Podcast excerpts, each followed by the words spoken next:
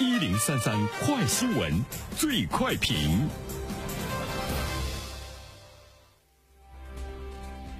焦点事件快速点评：日前，深圳市妇联、公安局等九部门联合印发我国首个指导机关、企业、学校等单位建立防治性骚扰工作机制的制度性文件《深圳市防治性骚扰行为指南》，首次明确了性骚扰行为的构成要件、具体表现形式、主要类型，并详列了言语、文字、图像、肢体、行为等十多种具体的表现形式。有请本台评论员袁生。你好，丹婷。呃，这个呢是深圳在全国首家来推出防止性骚扰行为指南，引起了全社会的关注啊。我们也看到了在网上呢有很多的这个网民热议啊。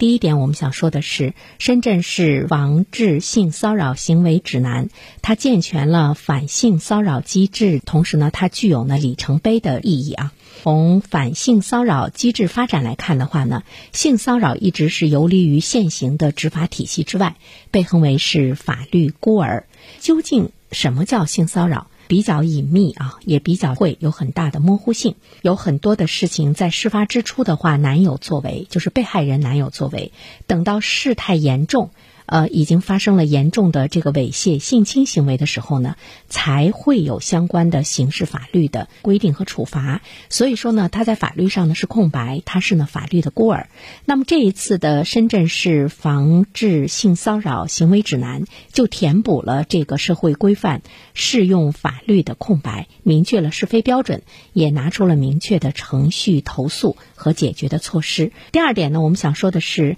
呃，从我们百姓的角度上来说。从深圳市防治性骚扰行为指南中，对性骚扰的概念呢，应该有了进一步的清晰。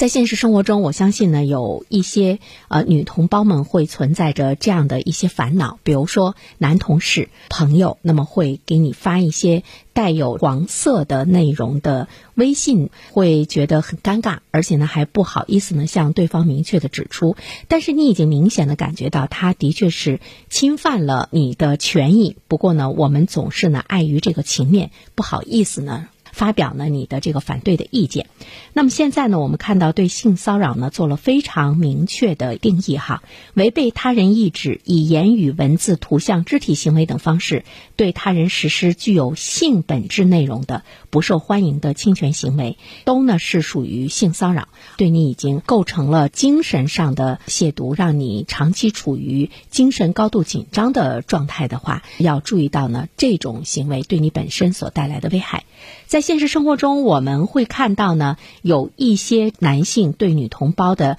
类似于平常的一种的评价啊，大家都不是呢特别的敏感啊。比如说，他会说：“哎，你这件衣服呢非常的性感。”办公室里的男同志。标这个荤段子，包括领导的外貌协会的品评，这些呢都是呢属于性骚扰范畴。所以说，我们真正的去了解呢这个指南，你能够呢对它有特别明确的概念，它也为人们的行为规范画下了这个红线。那么有了这样的比较清晰的概念和界限之后呢，司法机关。介入这件事情也有了非常明确的参考的依据哈，所以第三点我们想说的是，深圳市防治性骚扰行为指南提供了一本一线的执法手册，让相关的投诉司法介入呢是更加的及时，同时呢也是进一步的要要求机关、企业、学校等这些单位要设立防止性骚扰责任部门。